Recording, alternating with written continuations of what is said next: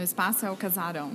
Eu estou fazendo a iluminação da fachada, que no final das contas é, a ideia sempre foi revelar o conjunto inteiro para a cidade. Né? Antes esse espaço não era visível e agora a gente tem uma, uma luzinha nova ali brilhando nesse contexto aqui da floresta, né, da região central de BH. Sem dúvida alguma, reavivar a Maria Fumaça foi um ponto chave.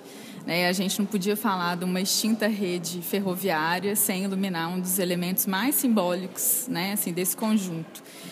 E um outro, um outro espaço que eu busquei destacar e tratar com, com bastante atenção foram, foi né, assim, a varanda, né, ou esse conjunto vertical aqui por onde as pessoas entram no casarão e começam essa vivência de casa-cor.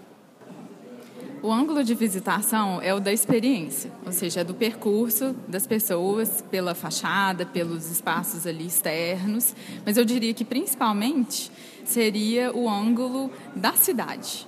Nada melhor do que ver esse casarão aceso, ele vivo e mostrando essa agitação né, do evento é, nos viadutos, na Praça da Estação, né, o outro viaduto também, tanto da Floresta quanto de Santa Teresa. Então, eu acho que a pessoa tem que explorar, né? Se um visitante, passante, ele deve explorar é, todo o entorno. A parte é sempre o todo. Eu acho difícil desconectar ou separar e dar mais importante para um elemento ou para o outro.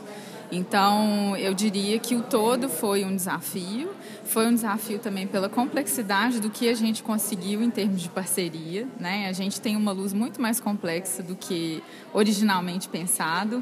Então, teve uma parte toda de programação para chegar numa cor ideal que, que respeita ali as cores originais da fachada. As referências, além do próprio entorno do casarão, né? assim, observando ali o que está claro, o que está escuro, o que, que tem destaque, o que, que não tem destaque, é, foi também um pouco dessa minha vivência por viagens pelo mundo. E, sem dúvida, Estocolmo é uma grande referência na minha vida e no meu trabalho. É, lá é muito comum ver uma cidade escura e alguns elementos, algumas superfícies verticais mais iluminadas. Então, a ideia foi também inspirar no que eu considero como uma boa iluminação praticada, é, para trazer isso para cá e evitar o desenho em cima de um desenho, o desenho de luz em cima de uma arquitetura que é já por ela mesma extremamente rica. O processo partiu, obviamente, do conceito e da análise do local, né, da arquitetura, do entorno, né, como eu já mencionei antes.